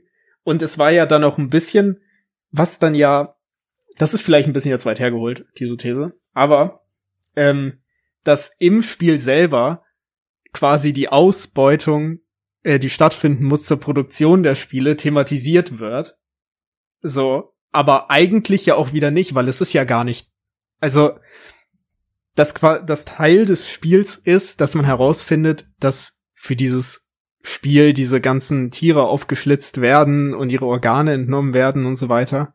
Aber das interessiert dann weiter nicht, weil die Leute halt weil das für die alles nur Scheinwelt ist und die da nicht rauskommen. So, also ich fand es irgendwie in interessant, dass das in diesem Spiel eingebaut ist. Also das selber so so die dunkle Seite der der des so Entwicklertums so. Man denkt ja, sie ist so ein Genie, die alles äh, so programmiert, eher so am so ja, okay, hier halt nicht am Schreibtisch. Hier gibt es eigentlich eher so die hm. Äquivalenz von so ähm, Informatiker und Chirurg. So. Also, dass das in diesem Film quasi dasselbe ist. So, ein Spielprogrammieren ist wie eine Operation vollführen an irgendeinem so organischen Ding. Ähm, es ist auf jeden Fall gleichzeitig irritierend, aber ich finde generell dieses, dieses Trope von down the rabbit hole immer ziemlich spannend in dem mhm. Film. Und das so, ich frage mich, was einfach passiert wäre, wenn man noch weiter immer wieder rekursiv in Spiele in Spiele weitergeht. Also am Ende müssen dann ja einfach nur noch Höllenvisionen stehen, wenn das schon so nach zwei, drei Durchläufen so aussieht. Aber ich fand's interessant, weil wir kennen ja ähm, ich meine, kennst du da, den futurologischen Kongress von Stanislav Lem, oh, dein, dein Namensvetter? Der einzige Namensvetter, den ich kenne. Ja. Von mir. ähm, nein. Da, ist es, äh, da geht's auch um so, so aufsteigende beziehungsweise absteigende virtuelle Realitäten und da werden die aber halt, je höher du, also die werden halt immer schöner, so und die Realität ist halt wirklich quasi so wie bei Matrix die Realität ist. Und hier ist es ja eigentlich dann, können wir vielleicht sagen, umgekehrt, je weiter hier ist du es quasi. Umgekehrt. Ja. Und das fand ich interessant. Warum ist das so? Meine hier ist es schöner, wenn man nach außen geht. Also wenn man immer weiter rausgeht, wird's immer schöner. Ja, aber genau.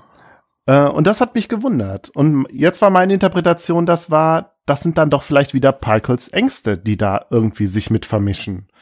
Oder sein Ekel, ja. Also er hat halt diesen unbewussten Ekel und er wird projiziert oder manifestiert sich halt in diesen ekligen Kreaturen und in diesem, es ist ja auch schon du hast halt diese ekligen Kreaturen, die werden erstmal zermatscht und das Ganze passiert dann auch noch in so einem schmutzigen Setting, in irgendeiner Scheune, ja, mhm. mit ekligen, äh, schartigen Messern und so. Das ist also, voll die gute Idee, da habe ich so noch nicht drüber nachgedacht. Weil je, je tiefer sie dann gehen, desto mehr so Feedback von ihren eigenen Körpern und Ängsten kommt dann ja in ihre Realität rein. Genau, das wäre meine Interpretation, weil das ist, äh, also ich hab diesen Ekel gespürt, quasi den Pike gespürt hat, der so, ja vermutlich auch den ganzen Schmutz und überall sieht er Keime und überall sieht er mögliche Infektionen und so und seine Obsession. Und ich glaube, das hat das Spiel quasi an der Stelle reflektiert und dann sozusagen wiedergespiegelt oder manifestiert. Ja. So kann ich, Gute so Idee. ist das meine Interpretation. Auf der anderen Seite und da bin ich auch nicht ganz sicher, ob ich das verstanden habe. Ganz am Ende wird ja gesagt, äh, das hast du, glaube ich, auch zitiert, das Spiel hat eine starke Anti-Spiel-Dynamik. Ja. Also das Spiel will irgendwie kämpft gegen sich selbst oder so? Ja, oder das Spiel ähm, vermittelt die Message, dass Spiele schlecht sind. Das hat den Entwicklern Sorgen gemacht. Das wäre ja einerseits eine Gefahr für sie, falls dann tatsächlich ein Anschlag drohen würde, was er dann ja auch tut. Und andererseits wäre es ja auch schlecht für den Erfolg von dem Spiel. Wenn am Ende irgendwie die Message sind, dass Spiele schlecht sind.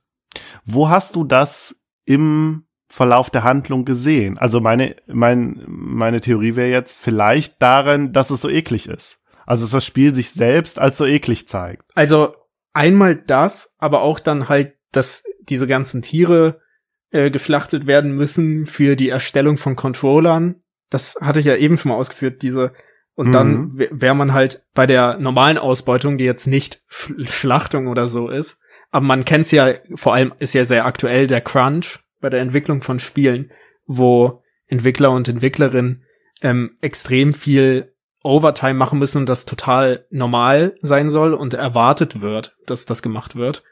Ähm, und das, das ist absolut Mainstream. Das ist komplett normal, dass Entwickler und Entwicklerinnen fast gar keine Zeit haben ähm, für ihre Familie oder andere Dinge und total überarbeitet sind, ist, ähm, ich weiß nicht, ob dich viel mit so der Spieleszene beschäftigst, aber das ist ein sehr großes Problem. Nee, überhaupt nicht. Aber ich finde deinen, ich finde deinen Ansatz gerade total spannend und ich glaube, dass da kann man. Ich weiß gar nicht, ob das in dem, in dem Film intendiert war, weil der ja so früh war.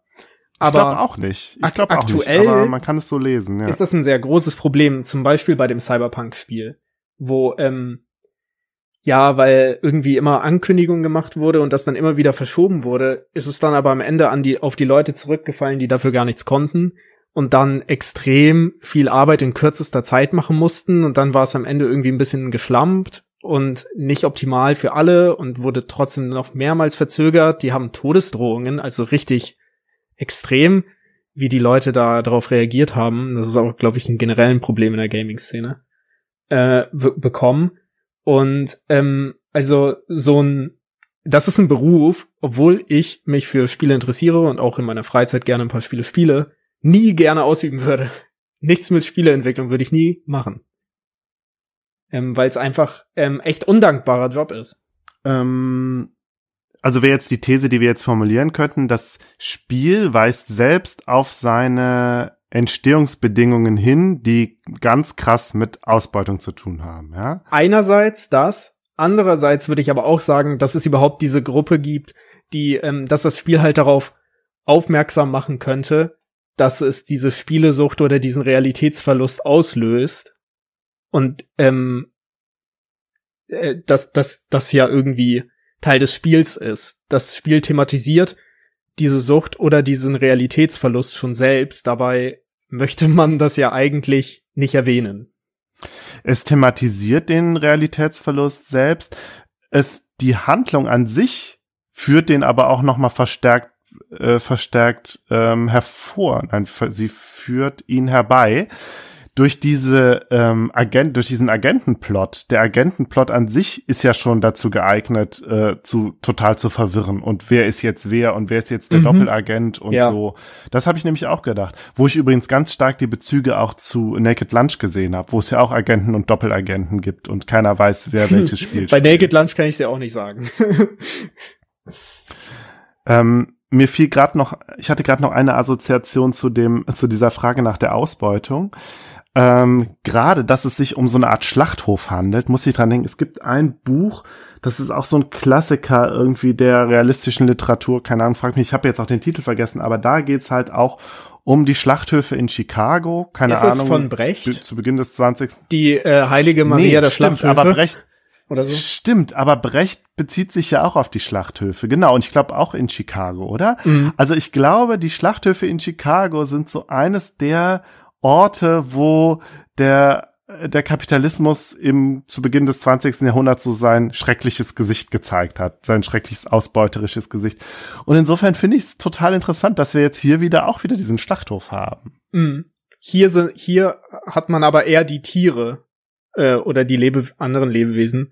Hier geht's nicht primär um menschliche Ausbeutung oder Ausbeutung von Menschen, aber ich würde sagen, dass es auf jeden Fall drin ist oder so eine ein Erhalten der Scheinwelt, ähm, wo man nicht draus ausbrechen kann. Auch hier, wie in Cosmopolis, mhm. ist der Film sehr pessimistisch. Cosmopolis gibt es da auch keine einfache Lösung. Es gibt äh, ein Problem, aber es gibt keine einfache Lösung. Hm. Was auch ja, fair wie, wie wir es schon gesagt ich. haben. Ja. Es ist auf jeden Fall fair, denn eine einfache Lösung wäre bestimmt auch einfach geheuchelt. Ich merke auf jeden Fall, also ich glaube, wir haben, wir haben auch so langsam, wir haben es, glaube ich, so langsam den Bogen auch gekriegt irgendwie. Ich merke, am Anfang kam mir der Film doch immer als so ein Stückwerk vor und ich habe es einfach nicht verstanden. Und ich glaube, so wurde der Film auch oft rezipiert, als irgendwie, das passt alles nicht so. Und gerade habe ich aber doch so das Gefühl, das ist doch viel klar viel cleverer, als man denkt. Ich finde aber, hat sich da schon sehr viel überlegt. Man kann den Film auch sehr gut ohne das alles gucken. Also persönlich, du meintest ja eben, du warst ja vor den Kopf gestoßen. Vielleicht, weil ich diesen Kontext nicht hatte. Ähm, ich fand den wirklich sehr zugänglich und ich könnte den auch jedem empfehlen, der jetzt ähm, Interesse an so Virtual Reality oder die Interesse an Virtual Reality hat. Und ähm, ich kann ihn mir echt oft ansehen. Ich finde ihn auch einfach sehr spaßig zu sehen auf einem, so einfach so einer ganz so unterhaltsamen Ebene. Das finde ich ja das Coole, dass der, Total. man kann sich drüber Gedanken machen und der Film lädt auch viel dazu ein. Aber am Ende des Tages ist es halt irgendwie schon so ein Corporate Espionage Thriller immer noch. Mit Buddy Horror Elementen. Ja. Ja. Das stimmt, ja. Ähm, eine Sache wollte ich noch erwähnen, die mich geärgert hat. Es gibt ja, es gibt ja doch diese, diese eine Szene mit deutlichem äh, antiasiatischem Rassismus. Du erinnerst dich im China-Restaurant. Oh ja. Da dachte ich, hm, wir haben bei Naked Lunch haben wir auch so diese eine Szene mit dem chinesischen Kollegen. Also ich weiß nicht. Ich glaube, ich will da jetzt Cronenberg nichts unterstellen, aber irgendwie scheint das so eine Trope zu sein, die er ganz gerne bedient. Irgendwie. Ich glaube, das kann auf jeden Fall eine Trope sein. Bei dem, bei Existenz könnte man es, glaube ich, rechtfertigen, weil es ja ein Spiel ist und Spiele wenden sehr oft solche Tropes an. Ich meine, das ganze Spiel, mhm. äh, der, der ganze Verlauf des Films ist ja in so Quests und Sidequests und wie diese Cyberpunk-Welt dargestellt ist, ist ja auch sehr tropenartig, so wie so ein Blade Runner Rip-Off, also diese Hub-Welt. So asiatische Zeichen und Neonlichter und irgend so ein Markt auf der Straße sind ja so die größten Cyberpunk-Klischees überhaupt. Also ah, okay, so werden ja Spiele ich, entwickelt. überhaupt ja, ich habe aber diese Zeit, also ich habe da ganz wenig nur Bezüge zu so einem Cyberpunk-Ding gesehen. Er hat es auch nur ein bisschen. Er hat es auch nur ein bisschen. Es hat ja. mich halt erinnert, weil ich vor ein paar Wochen einen fantastischen Film gesehen habe, der hieß ähm, New Rose Hotel von Abel Ferrara 1998. Ein Jahr vorher kam ja. der raus. Der ist so ein sehr low budget, so cyberpunkiger Film, sehr sehr seltsam. Also wirklich ein, vor allem die letzten, letzte halbe Stunde ist sehr seltsam. Und auch Willem Dafoe ist da auch drin, deswegen musste ich so dran denken. Ja. Und dann kam halt diese Szene mit dem Hub. Und äh, Cyberpunk war ja, glaube ich, in den 90ern auch ziemlich big, oder? Mhm. Also wann Ja, war, wann das war muss- das also ich mit mein, wann äh, Neuromancer und Neil Stevenson und die ganzen Sachen? Oh, ich glaube, Neuromancer war 88 oder so, 87. Stevenson war in den 90ern. Hm. Ja, auf jeden Fall, Matrix ist ja eigentlich der Abschluss quasi von Cyberpunk, so ein Stück Mhm. weit. Und ich glaube, also ich, äh, hast du diese ganzen, Bü hast du Neuromancer gelesen? Mhm. Ja. Ich habe es nicht gelesen. Ähm, also erstmal kurz, ist es lesenswert? Ich habe diverse Dinge gehört. Manche sagen ja, manche sagen, es ist ein bisschen Ähm. langweilig. Es ist halt, es ist halt ein Kind seiner Zeit und ähm, als solches, als so ein Zeitdokument total interessant, finde ich. Es ist halt sehr, auch sehr 80er irgendwie. Aber ich find's cool. Ich finde, das kann man lesen, so. Okay. Ja, irgendwas in Richtung. Ich habe so mal dick. Snow Crash angefangen, aber das war so vom Mhm. Erzählstil nicht so meins. Das war mir so ein bisschen so, ähm, so vom Erzählstil zu edgy. Ähm, irgendwie Das fängt sehr, mochte ich das nicht so. ich, ich weiß gar nicht, ich verbringe das immer zusammen mit dem, mit, ich verwechsel das immer mit dem Diamond Age und dieses Diamond Age fand ich richtig gut damals, als ich das gelesen habe. Ich weiß nicht, ob ich es jetzt immer noch gut fand. Vielleicht sollte ich mal ein, anderes außer Snow Crash versuchen. Ja. Also Diamond Age kann ich sehr, Vielleicht Diamond Age. sehr empfehlen. Ist sehr komplex und ambitioniert, aber es hat mir sehr gut gefallen damals. Mhm. Ja, und ähm, um kurz wieder zurückzukommen, äh, Ja. so finde ich, kann man diese, dieses äh, sehr tropenhaft dargestellte Restaurant auch deuten, aber ich finde, man kann sich da auch Gedanken drüber machen, ähm, wenn es schon in mehreren Filmen vorkommt.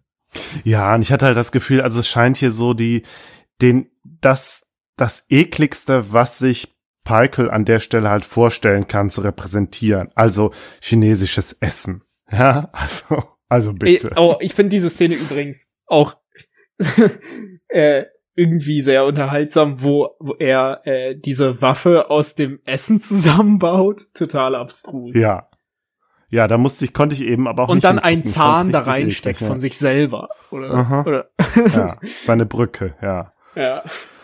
Ich finde, der Jude Law spielt das super. Mhm. Also diese, diese ganze, ja, ist auch noch so jung natürlich und ist halt so ein verklemmter Typ, so, der Ja. total Schiss hat irgendwie. Und Allegra Geller ist dann halt so die entspannte, äh, etwas ältere, habe ich so das Gefühl, so, die äh, Mhm. genau weiß, was sie will und total fasziniert ist und so. Aber man weiß ja auch Ja. gar nicht, wie sie, ob sie in echt auch so sind. Also in echt im Sinne von in der äußeren Realitätsebene. Das kann sein, aber es wirkte so, als wären die eigentlich schon so richtig harmonisch miteinander und das wäre so ein Ding, was sie so als Pärchen zusammen aus Spaß machen. ja, Dieser Lark. ja, so ein Rollenspiel halt. Ja. Ne? ja. Das, das fand ich auch so cool. Ich mag Jennifer Jason Lee sowieso ganz gerne in, äh, das ist, ich bin gesetzlich verpflichtet, in jedem Podcast einmal Twin Peaks zu erwähnen. In äh, The Return hat sie auch eine so eine ähm, Bösewichtrolle, die sehr absurd ist von seiner von so einer Auftragsmörderin, die sehr into Fast Food ist. Zusammen mit Tim Roth sind sie so ein Duo von Mördern, die extrem Ach, gerne siehst du, Fast das- Food essen und Snacks. ja. Ähm, da ist sie auch Aha, schon ist das sehr, nicht auch ein Klischee, dass Auftragsmörder gerne Fastfood essen? Ich weiß es Das nicht. ist doch ein totales Klischee. Es ist, ähm, sie unterhalten sich halt auch ständig über, keine Ahnung, Fast Food. Es ist ein bisschen, es ist ein bisschen Klingt lustig. sehr und nach Tarantino. Es, es wird, es hat tatsächlich was von Tarantino. Ich glaube, diese ganze Storyline, es gibt ja sehr viele Storylines in der dritten Staffel. Diese ganze Storyline soll auch ein bisschen so eine Tarantino und auch so Bonnie und Clyde am Ende Hommage sein. Aber das ist so eigentlich das einzige in der Staffel. Also, es, es gibt so sehr viele verschiedene Versatzstücke, die teilweise gar nicht so gut zusammenpassen. Das macht es so interessant. Aber da fand ich sie auch schon sehr ähm, souverän und so abgeklärt. Hier ist ihr das auch ein bisschen. Äh, sie macht sich ja auch halt irgendwie vordergründig Sorgen um ihren Biopod. Was ja auch verständlich ist. Ich meine, sie hat da wie lange dran gearbeitet und so. Das ist so ihre Mhm. Kreation.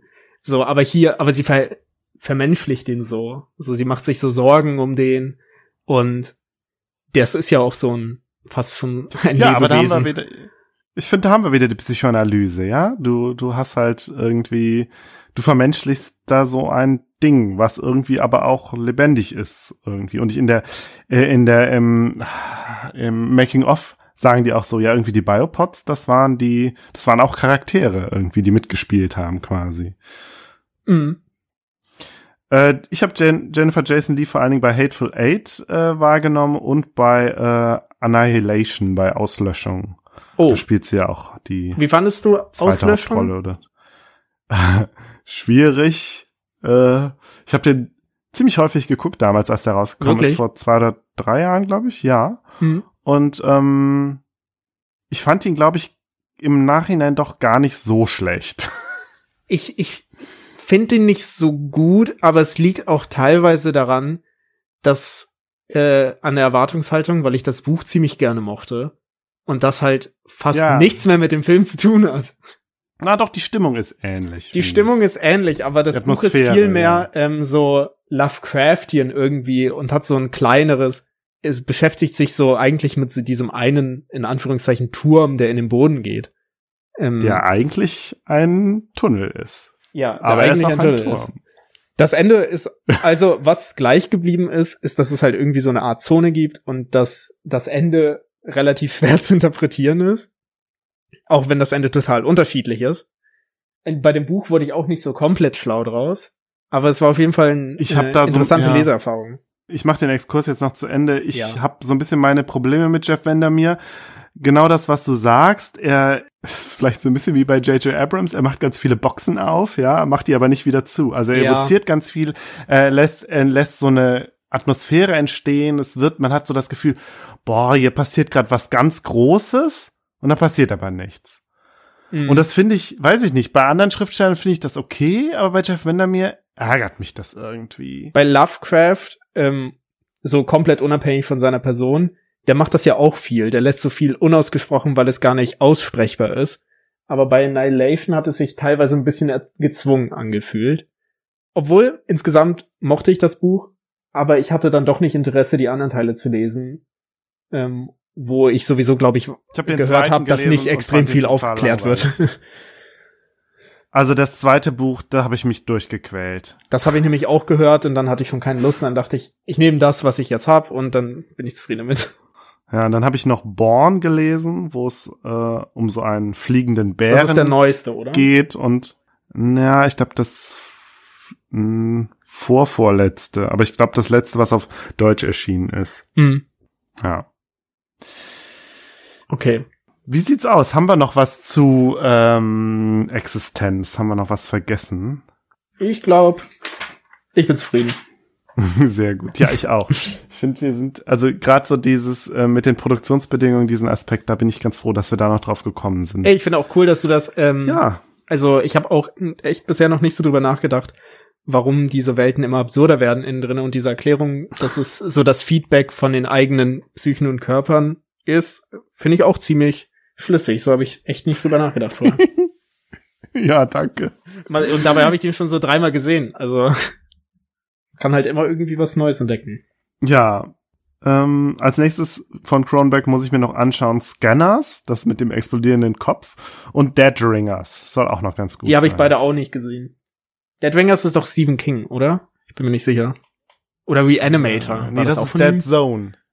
Ach, Dead Zone. Äh, nee, Reanim Reanimator ist eine Verfilmung von Lovecraft. Ich kriege irgendwie alles durcheinander. Der stimmt, ist, das stimmt, stimmt. Sehr, sehr, sehr blutig und eklig, aber auch witzig. Also Mhm. Und äh, Dead Ringers ist Stephen King und äh, ja, das ist, da ist überhaupt kein Body Horror drin. Es ist eher so in die Zukunft sehen und so. Soll er nicht bald einen neuen Film rausbringen? Ich habe irgendwie sowas gehört. Aber ich könnte mich irren. Vielleicht kommt Der auf jeden Fall bald ein einen neuer Rom- Film. Der hat einen Roman geschrieben vor ein paar Jahren, den ich noch nicht gelesen habe. Und er hatte ein Cameo bei Star Trek Discovery. Das spielt er mit. Also Cronenberg ist ja auch schon. Und sein Sohn hat ja einen Film gemacht. Ja, ich glaube jetzt schon sogar schon den zweiten, Zweiten. Aber das hat sich irgendwie nicht so interessant angehört. Also Ich hab glaub, den der erste zweiten ist gesehen. irgendwie- Äh, den Possessor. Ja. Äh, ich mag ja Andrea Riseborough sehr gerne. Ähm, Ja. Ich finde, sie könnte auch mehr in dem ne? Film sein. Sie ist für meinen Geschmack noch ein bisschen zu wenig in dem Film drinne. Ich fände cool, wenn sie mehr zu tun hätte da drinne. Ich fand ihn gut, aber er ist auf jeden Fall anders okay. als die Cronenberg-Filme. Er ist am Ende ziemlich fies, ähm, was, da kommt's, finde ich, für mich immer darauf an, wie es executed wird. Ähm, vor allem, wenn es irgendwie um Kinder geht. Äh, aber hm. ich, ich finde es auch manchmal erfrischend, ein irgendwie mal einen fiesen Film zu sehen, der aber nicht so äh, auf sich so cool findet, weil er edgy ist. So, ich finde, ich sieht man nicht so häufig. Selbst in dem Horrorgenre aktuell. Da gibt es sehr viele so, ja, Blockbuster-Produktionen oder halt so komische Arthouse-Langweiler, wie It Comes at Night oder so. Und dann finde ich so ein, etwas so straightforwardig, ein bisschen Body Horror, ein bisschen Cyberpunky in Possessor schon ganz cool. Okay, auch und wie fandest nicht? Auch wenn es jetzt nicht mega war. So, das muss ich dazu sagen. Man, man sieht schon, es hat so was Indie-Filmartiges. Ist auch manchmal ein bisschen vage, aber hat mir alles in allem schon gefallen. Wie fandest du Mandy? Äh, jetzt im Nachhinein äh, so lala. Ich mag den ersten Teil ganz gerne.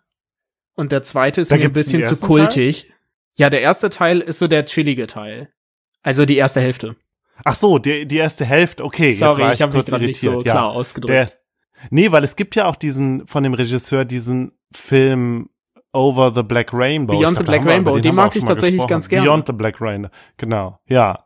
Den mag ich echt gerne. Ja, den gerne. mochte ich auch. Der ist, ähm, das ist aber ein bisschen äh, Guilty Pleasure bei mir, muss ich sagen. Weil der ist schon ein bisschen prätentiös und äh, ja, ja. selbstgefällig, aber ja. ich mochte die Atmosphäre total und irgendwie war ich sehr eingesogen davon.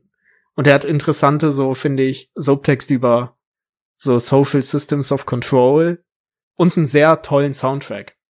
Und Mandy war Total, mir ein bisschen zu so auch. auf Kult in der zweiten Hälfte, aber die erste hat mir auch gut gefallen, vor allem auch wegen Andrea Röseberer. Hm. Mal gucken, was er demnächst noch macht. Ich bin gespannt. Und Nicolas Cage. ja, Nicolas ja. Cage ist immer ein zweischneidiges Schwert, finde ich. Ja. Ja, ich sehe schon, wir haben, äh, wir finden bestimmt äh, noch mal ein Thema, wo wir noch mal zusammenkommen. Vielleicht dauert es ja nicht wieder zwei Jahre. Das hat mich auf das jeden Fall Das hat ganz schön lange gedauert. Wir hatten immer irgendwie zu tun. Ja, das stimmt. Aber so ist es halt. Ja. Ähm, wo kann man dich denn sonst podcastenmäßig noch hören im Moment? Du hattest ja, glaube ich, noch ein paar Gastauftritte in letzter Zeit. Oder ist das auch schon ein bisschen länger her? Ich weiß das es gar nicht. Das ist ein bisschen länger her. Ich war einmal, okay. ähm, ich war bei Katz einmal zu Gast. Ja, ähm, ja, immerhin. Über Persona. Das, das kam auch so out of nowhere. Ja. Ähm, ja, cool. Mit, mit äh, Christian und Lukas Kurstedt.